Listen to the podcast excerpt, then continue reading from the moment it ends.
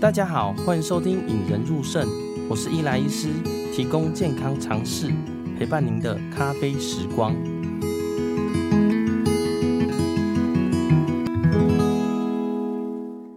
本集节目由科林睡的美赞助播出。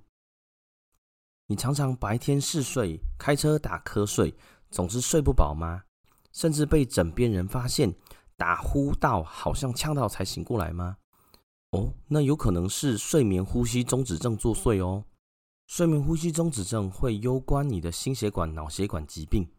千万不可轻忽。因此，这次引人入胜与科林睡的美合作，AirSense 10全自动正压呼吸器，除了最基本的彩色大荧幕跟中文操作外，还超安静，只有三十分贝不到。而且资料可以上传云端，供睡眠技师调整数据。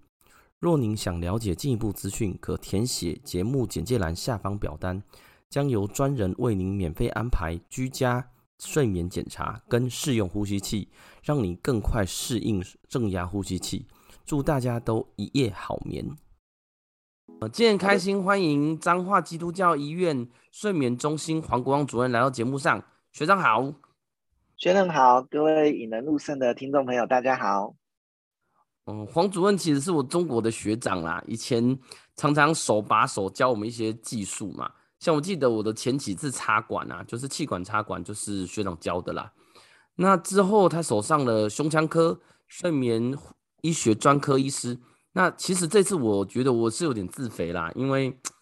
我一直觉得我呼吸中止症，所以想找个专科医师来聊聊啦。这时候就想到，哎，学长啦，因为学长是身为睡眠呼吸中心的主任，刚刚好。那再先介绍一下，说睡眠呼吸中止症，大家可能有听过，但是究竟是什么呢？可能也没有很了解。想说先请黄主任刚帮我们介绍一下睡眠呼吸中止症到底是什么呢？嗯，谢谢学嫩的介绍。那其实这个睡眠啊，睡着的时候啊，是我们人一天二十四小时当中最放松的时候。嗯，那我们除了这个身体啊，能够得到全部的放松，脑部得到放松以外，同时啊，我们身体上面的这个肌肉的张力呀、啊，也都会放松。所以同时间来说，我们这个呼吸上面啊，这个喉咙啊，还有舌头的肌肉放松，它可能就会后导导致这个呼吸道有点阻塞压迫的情况。那所以这个气流啊，经过这个。阻塞压迫的呼吸道啊，就会狭窄的呼吸道就会产生一个类似就是气流不顺，就像打呼的情况。这也就是说我们一般说的打呼。那其实打呼对身体来说并没有什么，并没有什么伤害，它只是声音比较吵，可能会影响到枕边人以外，其实它对身体本身没有伤害。但是有的有的情况，有的患者他阻塞的情况更严重，他可能完全。呼吸道完全阻塞，完全塞死，那就会造成这个类似窒息的状况，也就是说，他的呼吸啊会暂时停止。那这个这个也就是说，我们常说的这个睡眠呼吸终止的情况。那这个窒息、呼吸停止啊，会导致你这个就是身体开始有缺氧的情况。那缺氧的话，其实这个反复的缺氧，长期来说对。包括心血管啊，以及脑部的血管啊，都会损伤的非常严重，这样子。所以，这个睡眠呼吸中止是一个需要正视，也需要这个治疗的问题。哦，对啊，像像刚我提到打呼吼，因为其实我觉得蛮多人，甚至说，例如说大家在呃职场啊，或者在家里，甚至说在学校，其实我们发现，其实身边其实有很多人在打呼。但是像呼吸中止症的打呼的形态，大概会是长什么样子吗？就是说，例如说，假设诶，你发现一个人打呼，那但是这个人假如有呼吸中止症，他打呼的形态大概会长得怎么样子？可以请学长帮我们介绍一下吗？哦，对，其实很多患者啊，他来就诊的时候啊，他就是他会说他有打呼嘛。其实一般人他自己很难知道他自己打呼的情况到底怎么样，因为他睡着，其实他不太清楚。所以通常都是家人啊，或者是枕边人啊，这个会比较清楚的描述。那通常这个时候我们会问他说：“哎，他打呼大概是什么样的情况？”有的人甚至会录音啊，或录影来门诊就医的时候给医师看这样子。那一般打呼我们就是就是这样，哎、欸，就是好像会有砰砰这种猪叫的声音嘛，打呼。对对对对，可是这个一般打呼只是就是真的是比较吵，但是对身体没有影响。可是，如果睡眠呼吸终止的话，他通常这个枕边人会描述到有一种情况，就是说，诶，他发现他打呼打呼到一半就突然停止了，哦，声音突然停止了，停止一段时间以后啊，他再重新启动呼吸的时候啊，他会有一个好像呛到溺水的情况，也就是说，他重新在启动呼吸的时候会这样，这样子，类似一个呛到溺水的情况。其实这就是一个。很很典型，这个睡眠呼吸中止的状况，因为当我们这个阻塞完全阻塞窒息之后，也就是打呼停止之后，这时候是没有气流经过的，所以这个打呼的声音就会完全停下来。但是这个这个呼吸这个时候终止的时候，他身体其实就开始缺氧了，氧气浓度就会血氧浓度就开始下降。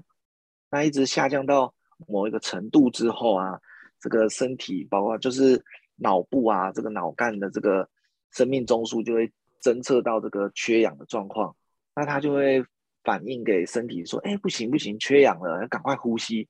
所以这时候啊，身体在赶快重新启动呼吸的时候，就会有像一个这个溺水呛到这样 这种呛到的声音。所以这是一个 很典型这个睡眠呼吸中止的一个症状的描述，这样子。哦，对，我就之前是被人家讲过说，哎，怎么会？你就是听听听，就是突然哎越来越慢越慢，然后就哎突然间有一阵子就没有呼吸的感觉，然后就突然就会突然一个很大声，然后其实我自己是觉得好像有醒过来，但是可能我自己醒过来以后就哎，可是就是又一下子又入睡，对，所以我就觉得好像睡眠品质就感觉上很不好啦。对，像我知道像我自己是体重有点过重嘛。那有些人是哪？听说比较胖的，还是说，哎，脖子比较短的，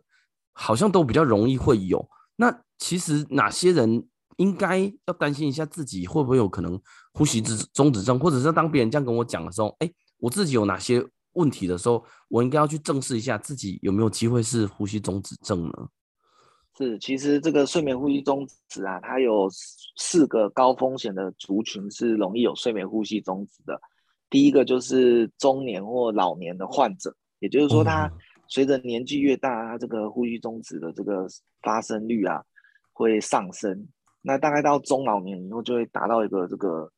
一个高峰、一个顶峰这样子。因为所以老人家反而比较容易得哦，不是年不是说年轻人，是越年纪越大越容易有呼吸中止症。他他的这个盛行率随着年纪有上升啊，那大概到中年的时候就会到一个高原期。他不会因为说年纪越大，他就更高这样子。大概在中年或老年的话，它是属于一个盛行率比较高的情况。哦，对对对。然后再来第二个危险因子的话，就是男性，因为 平均来说，这个男生发生睡眠呼吸中止的情况，大概会是女生的两倍这样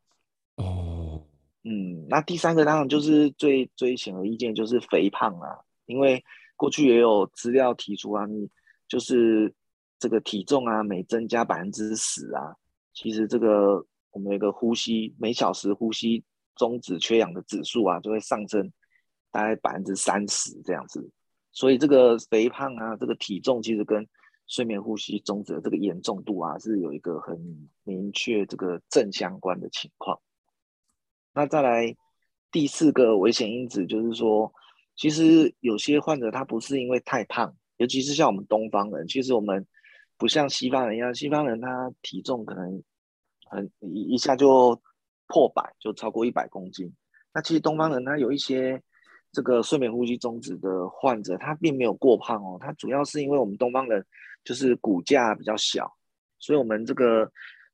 这个头头颅眼啊，就是我们脸部啊，还有这个下下颌骨啊这些。位置啊，这些大小的角度啊，如果有一些异常，譬如说我们这个下颚比较后缩的这些情况，也都是容易这个睡觉的时候有睡眠呼吸中止的这些高危险群这样子。哎，像刚刚讲到说，像有些高风险群嘛，像呃中年男性或比较肥胖或觉得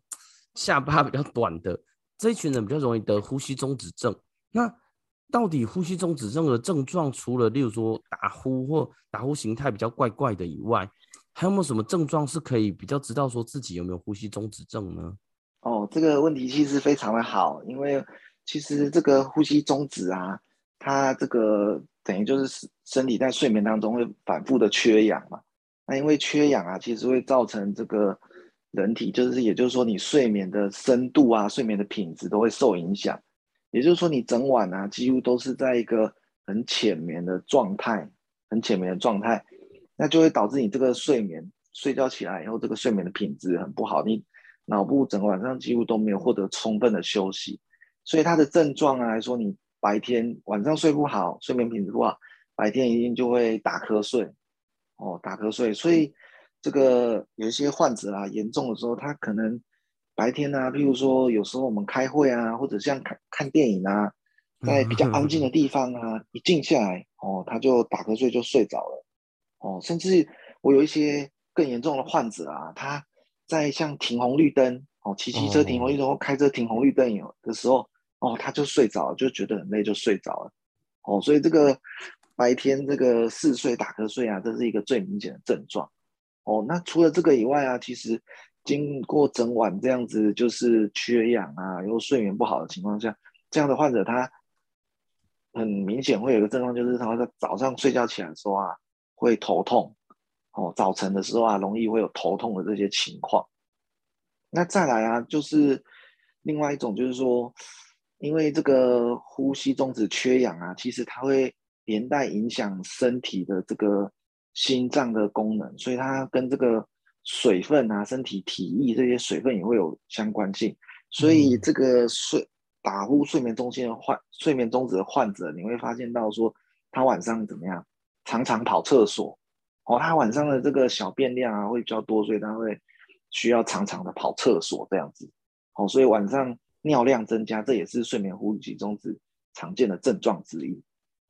哦，我觉得晚上尿尿，其实在我们肾脏科碰到蛮多的，就是。常见的就是会是刚说，哎、欸，有可能是摄护腺肥大啊，有比较中老年呐、啊，就是说，哎、欸，可能摄护腺肥大，我扫起来超音波看起来摄护腺有点比较大，或者是其他什么尿尿尿尿的那个比较卡塞巴啦，就是比较不会那么大大柱。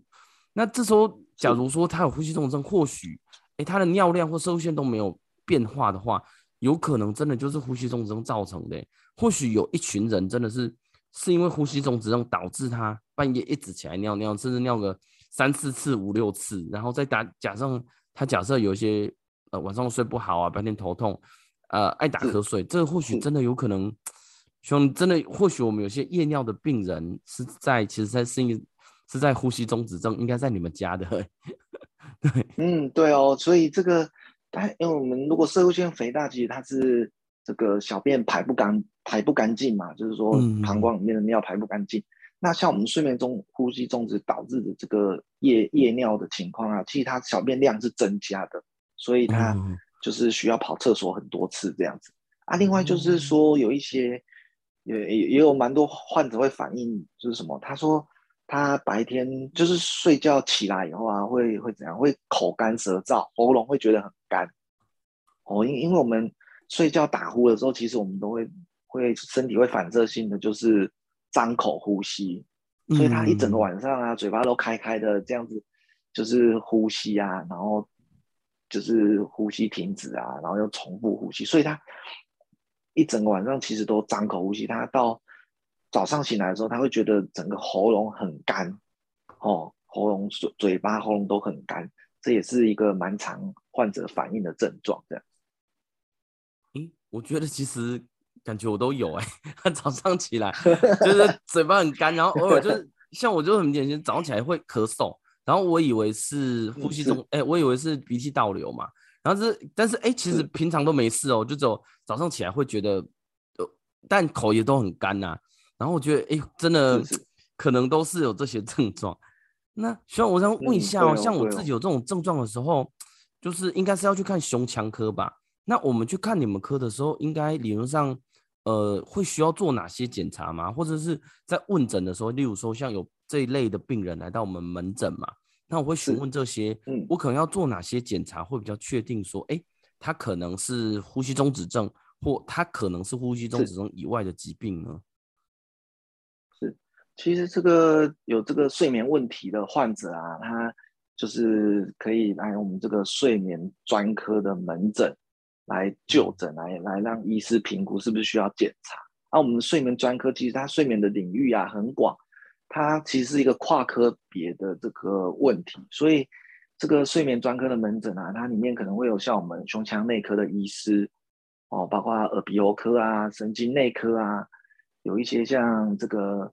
精神科啊，或者是一些小儿科的医师，其实都包含在这个睡眠专科的领域里面。嗯。那一般患者我们来这个睡眠门诊的时候，我们当然就是会。询问他的症状嘛，那我们最重要，我们要先就是先询问记录一下，哎，他都是哎几点上床睡觉啊，然后几点入睡啊，然后这这个睡觉的时候睡眠的品质状况怎么样，有遇到什么问题啊？那早上的时候大概几点会醒来？那白天的时候的精神状况啊，这些是都基本需要询问的啊。另外啊，还有说他有没有使用一些药物？或者是尤其是一些安眠镇静的药物，这也需要列入评估这样子。那至于检查的部分呢、啊，其实这个睡睡眠的部分最详细的就是一个睡眠多项生理检查，也就是说我们会请患者啊来我们医院的睡眠中心睡一个晚上。那我们会在这个晚上睡觉检查的过程中，我们会包括监测他的很多生理的指数。包括这个脑波啊，包括他的呼吸、他的血氧、他的心跳，哦，他有没有打呼啊？另外，我们也会有镜头啊，去观察他这个手脚啊、肢体啊，是不是有一些不自主的这个抽动的这些症状。所以，这个就是会做一个这个睡眠多项生理检查。那在晚上睡眠这个六到八小时里面呢、啊，做一个很详细的评估，这样子。嗯，讲到这里，我有两个想要问的吼，就是说，像第一个就是刚刚讲说，类似像睡眠笔记啦，就是大概几点睡觉，睡觉品质跟几点起床。那像有哪些是比较像是呼吸中止症会发生的，或者是哪些比较不像是呼吸中止症的？就是假设哪些睡眠笔记你看起来觉得像呼吸中止症，或哪些看起来不像呼吸中止症呢？就是呼吸中止症典型大概会长什么样子啊？嗯，其实这个睡眠的这个日志啊，睡眠的这个记录啊，最主要它是用来评估，就是患者他睡眠的时间啊，睡眠的品质这样子。那这个这个评估最主要的部分就是说，有一些患者，尤其是一些年轻的朋友，他来的时候，他主诉的睡眠问题啊，通常不是像这个。打呼或呼吸中止造成的很多年轻的患者朋友，他睡眠的问题啊，是因为这个睡眠节律的失调。也就是说，有些年轻人他就是太晚入睡啊，那变成说你隔天啊，可能要就是更要要要睡到更晚才能够起来嘛。所以也就是说，年轻人像比如说大学生，那有时候整个晚上都在就是可能打打打打游戏啊或什么的，所以他。来的时候，他会主诉说：“哦，睡不着，睡不好啊，什么的，然后无法入睡啊，那白天精神不好啊，类类似这样的状况。所以这个部分我们就可以，这个睡眠节律的异常，我们就可以透过他这个睡眠日记啊，做一个基本的评估，这样子。那睡眠呼吸中止的患者，最主要还是靠刚刚前面讲的这些，就是打呼啊，然后睡着的时候有没有这个。”呼吸停止啊，有没有呼吸暂停啊？然后这个重新启动呼吸的时候，是不是有一个像呛到溺水这些症状啊？这些是他比较典型的症状，这样子。那徐总，那第二个问题是那个睡眠多项身体检查，就是说它是需要像呃那时候我理解的是说有一个是要在医院睡觉睡一晚嘛，然后全套的都是 就是、呃、都带着呃。在那里睡觉啊，有些好像是比较简易型，可以让你回去自己，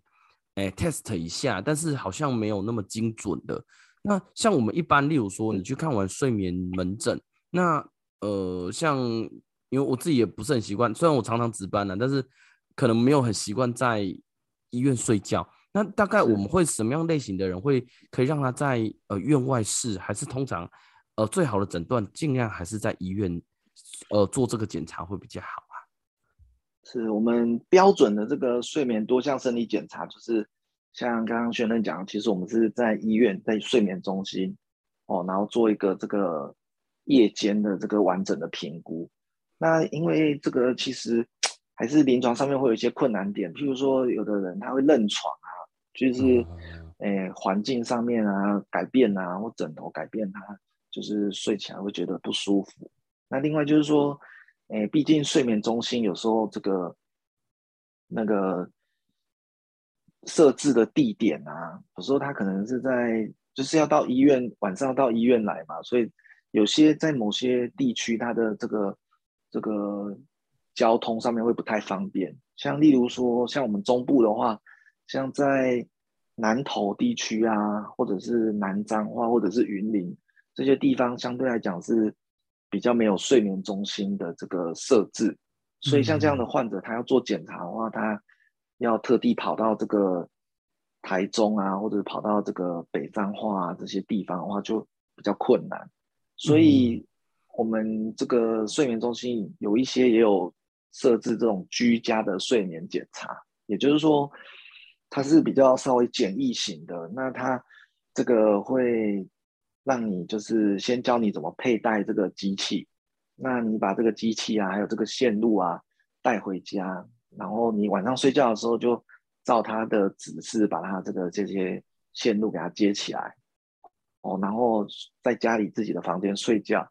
那我们隔天呢，啊，再把这个机器啊再送回来医院这样子，那我们再去读这个机器里面的报告，那其实这个居家的睡眠检查还是有相当的准确度啦，是可以。做一定的参考价值，这个是没有问题的。那它的好处就是说，它相对来讲检查就是比较方便啊，检查也比较舒适这样子。不过目前这个居家的这个睡眠检查，应该都是采用自费的方式，健保是没有给付这样。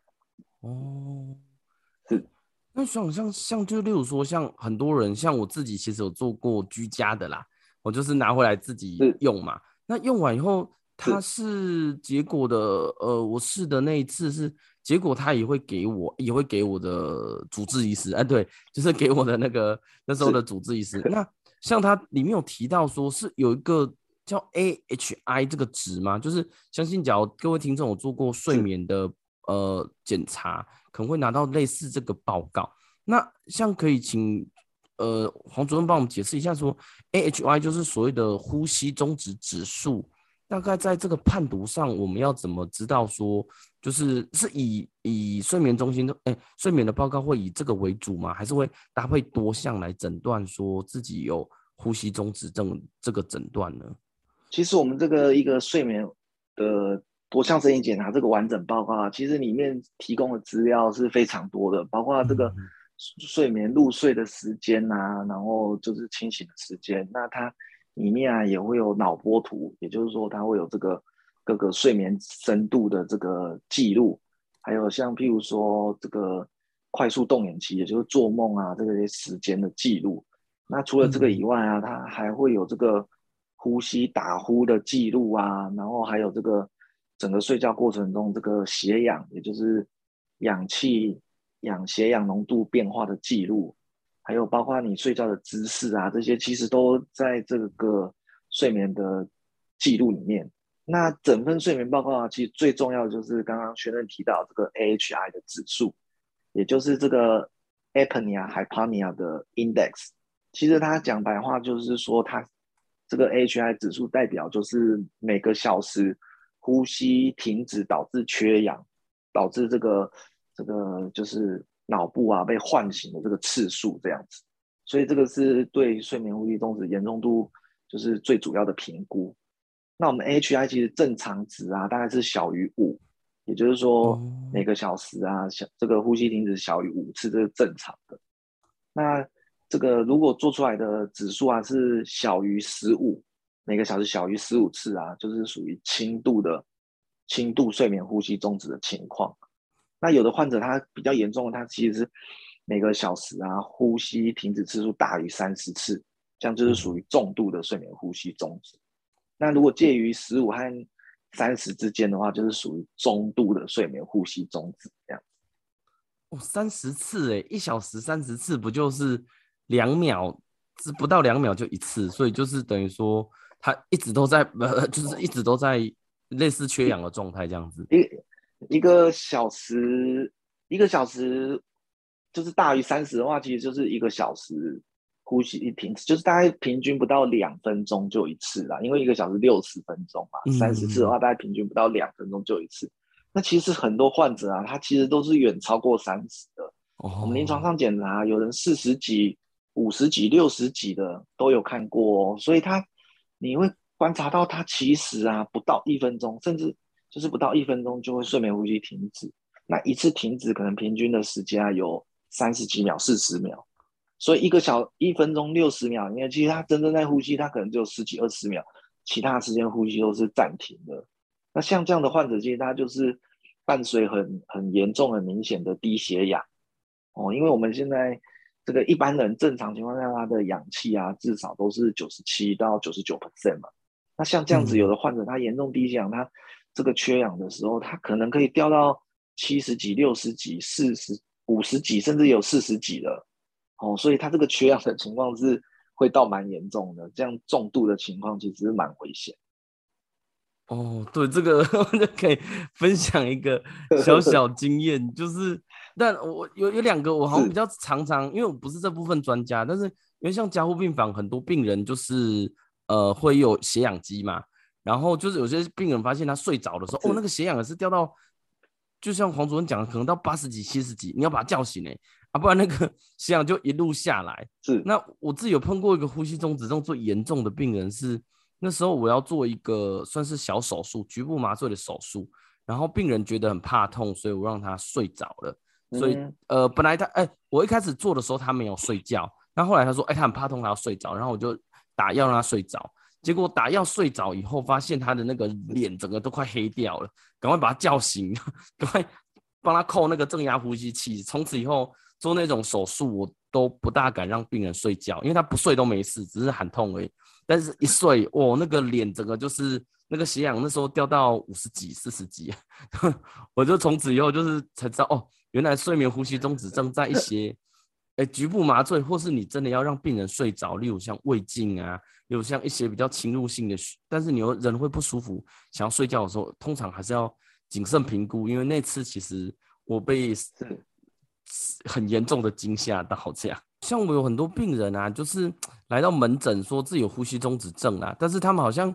讲得很云淡风轻啊。但是像我肾脏科来说，就是呼吸中止症已经确定跟呃肾脏变差有关系了。像我之前有些病人，就是也是像黄主任讲的，就是红绿灯停了，被后面叭叭才发现自己睡着了。那他有在治疗过后，发现他的呃糖尿病控制的也比较好，肾脏功能也比较没有再这么恶化了。但是好像在呼吸中止症还是有很多相关的疾病，例如说像高血压或者像其他疾病。不知道黄主任对于说呼吸中止症会造成哪些疾病恶化，或会造成哪些疾病比较不好呢？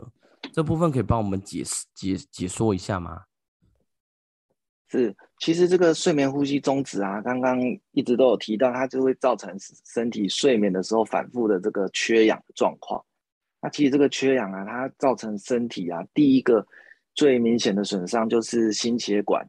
心血管系统，也就是说，我们这个心脏的这个冠状动脉啊，这个其实对氧气是最敏感的，所以这个缺氧啊，容易造成这个心脏方面的问题，所以容易导致什么？最明显的，一开始的时候，他是血压会偏高哦，有一些患者啊，他高血压控制不下来，或者是需要吃很多降血压药，其实他可能都是因为这个夜间有呼吸中止、有缺氧的关系。那这个部分经过。适当的治疗以后，反正他血压就会比较好控制。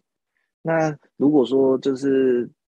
在在就是比较严重再不处理的话，久了其实它容易造成这个冠状动脉的缺氧，也就是说容易造成像心肌梗塞啊、心律不整啊这些状况。那它除了这个缺氧导致心脏问题外，它其实我们身体第二个对氧气供应最敏感的地方，也就是脑部哦，所以这个脑。这个长期的这个反复的缺氧，对脑部的血管损伤也很大，所以容易造成这个脑部的，包括后续这个脑部的梗塞啊、脑部的出血这些中风的几率啊，其实都会升高。哦，其实对这个中风的几率都会升高。那除了这个心血管的问题以外啊，其实睡眠呼吸中止跟很多慢性疾病也都会有相关性。像譬如说睡眠呼吸中止的患者，他得到这个糖尿病这种慢性病的几率啊，机会也是比一般人增加了百分之三十。哦，增加百分之三十。那除了这些以外啊，其实这个反复的这个缺氧也会造成什么？造成一些像记忆力衰退啊。这些啊，还有这个也会容易导致忧郁啊这些症状。那另外一个最重要，男性朋友很在意的啊，就是会导致这个这个性功能，性功能也会受影响。所以有一些男生啊，他这个因为这个 长期的睡眠呼吸终止啊，其实在他这个夜间行房的表现上面啊，也会受到很大的打击和影响，这样子。哦，就是讲到这个，我觉得像很多病人都说啊，你这样高血压、血糖尿病控制不好啊，他没有在在意。但是你跟他说你性功能会下降，那他可能今天晚上、明天就开始去去医治呼吸中止症了。对对对对对对。哎，那像我们一般医治呼吸中止呃睡眠呼吸中止症，大概有哪些方法呢？像有些人说减重嘛，就是假如你有一个肥胖，你就是去减重。是，那究竟我们到底有哪些比较可以明显治疗呼吸中止症的利器呢？是，其实我们这个睡眠呼吸中止，刚刚前面有提到，我们会最重要看一个这个 AHI，也就是每小时呼吸停止的次数，去评估它的严重度。那严重度其实对应的来说啊，就是对应的治疗嘛。我们其实基本上，如果 AHI 每小时呼吸停止超过三十三十次，属于重度的患者。他的这个治疗原则上就是夜间睡觉的时候需要佩戴一个阳压，就是正压的呼吸器，哦，也就是一个呼吸的面罩这样子。嗯，透过这个呼吸器的气流啊，帮你呼吸道啊做一个维持一个支撑打开，让你不要再有这个阻塞、呼吸停止的状况。这个目前来说，这个睡眠呼吸终止这个正压的呼吸器是。治疗睡眠呼吸中止最有效的方式，它你的这个每小时停止次数到四十次、五十次、六十次，透过这个正压呼吸器都可以得到很好的改善，甚至可以降到跟正常人差不多这样子。嗯，那当然有一些不是重度的患者，他可能属于中度或者轻度的患者，那像这样的患者其实可以考虑这个一些手术的方式来治疗，比如说会请。耳鼻喉科啊，或者是整形外科医师来评估这个我们睡觉的时候是哪个部分啊，最最容易造成这个呼吸道的阻塞。有的人他是在这个舌头后倒啊，有的人他可能在这个这个咽喉的部分啊，扁桃腺啊，或者某些位置容易造成阻塞哦，所以可以请这个耳鼻喉科医师评估，看我们做一些这这个舌头的悬吊啊，或者是一些。这个悬雍垂的整形的手术啊，这样子啊，也可以得到一部分睡眠呼吸中止的改善。那甚至有一些之前我们刚刚提到一些颅颜异常的患者，也就是说，有的患者他是下巴下颌骨特别的后缩，导致这个呼吸道比较窄。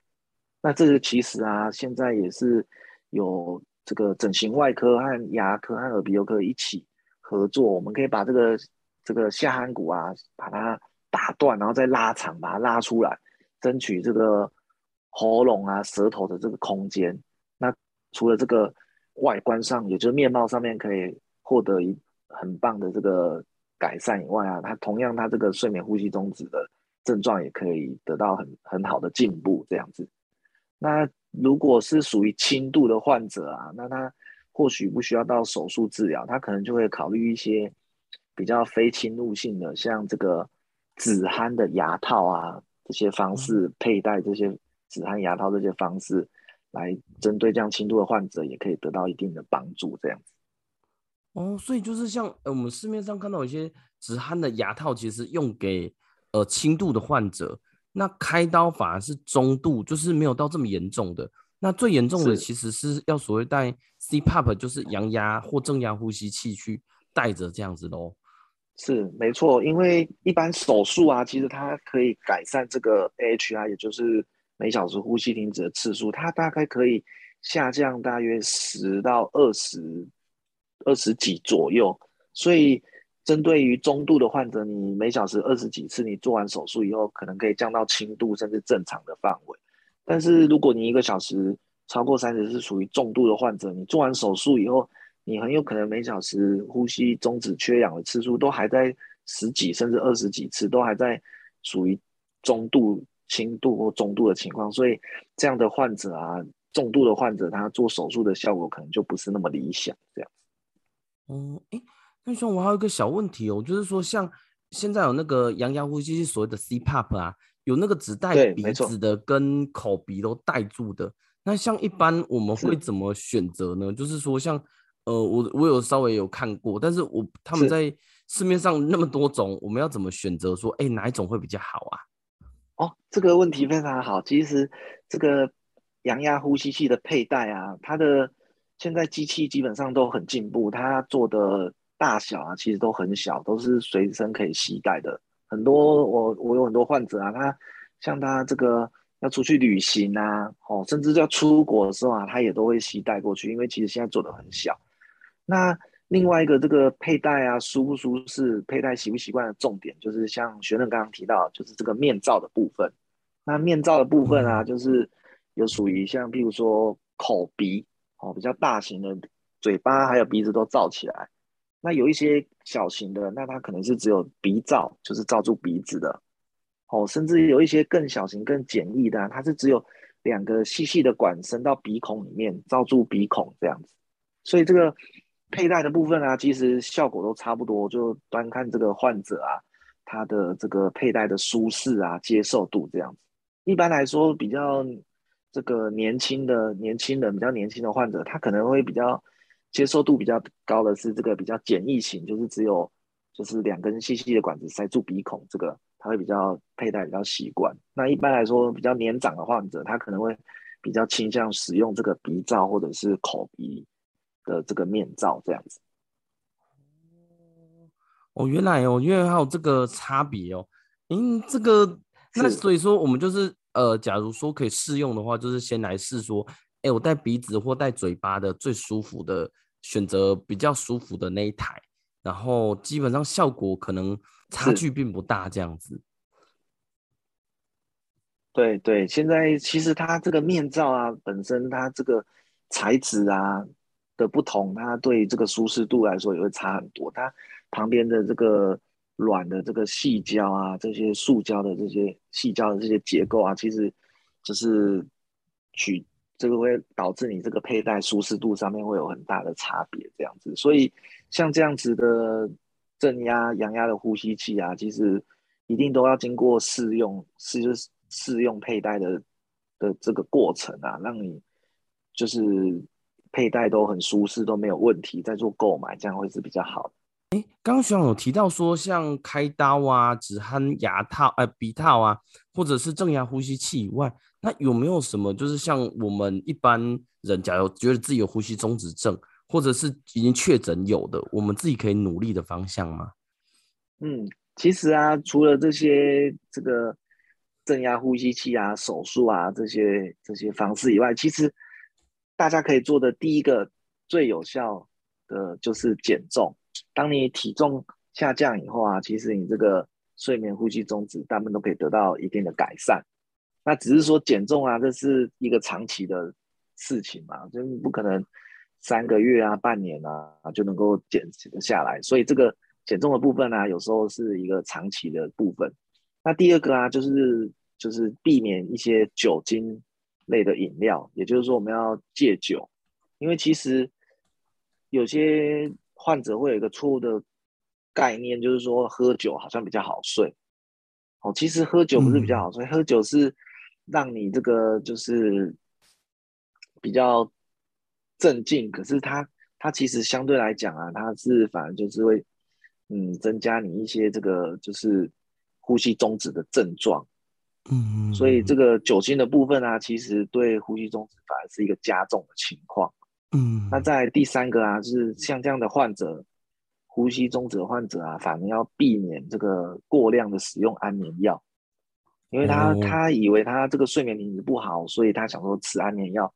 会睡得比较好。但是其实他这个安眠药就跟酒精一样，你使用之后啊，反而让你这个这个舌头啊、喉咙就更更松弛，反而阻塞你的呼吸更严重，让你这个呼吸中止的症状变得更更严重，所以睡眠品质反而就会更差。所以像这样的患者啊，其实。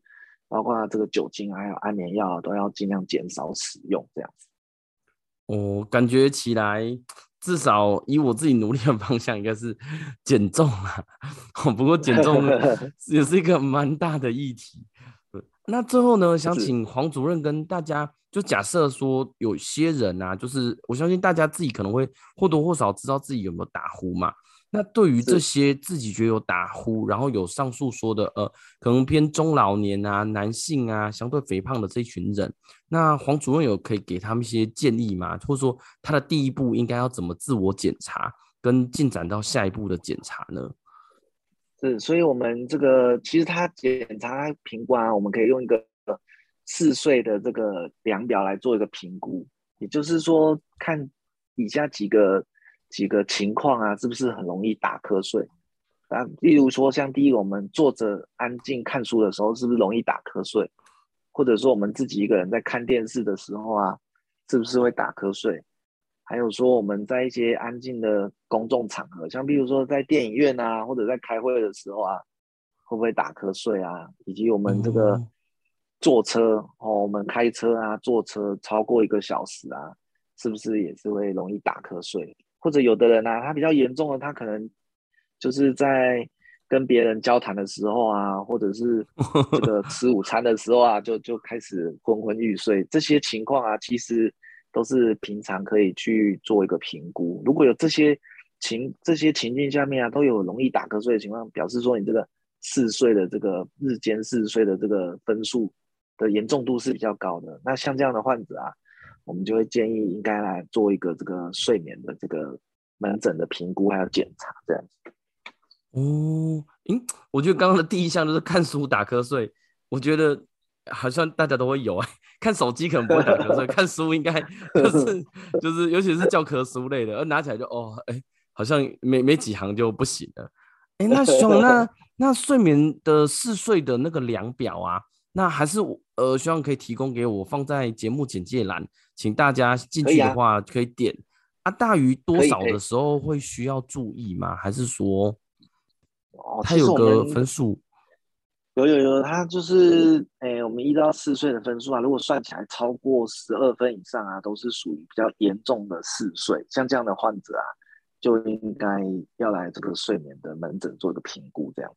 哦，好好好。那我们也会把那个黄主任的一些呃个人资讯放在我们的网站上，到时候大家想要查他的呃门诊资讯啊，我想要去他门诊或者想要线上询问的时候，也可以到我们的节目简介栏一起点哦。那今天很开心，欢迎诶，感谢黄主任来到节目上帮大家跟帮我解惑，谢谢他。好，谢谢轩嫩，各位谢谢各位引人入胜的听众朋友，让我们培养胜利思维。拥有幸福人生。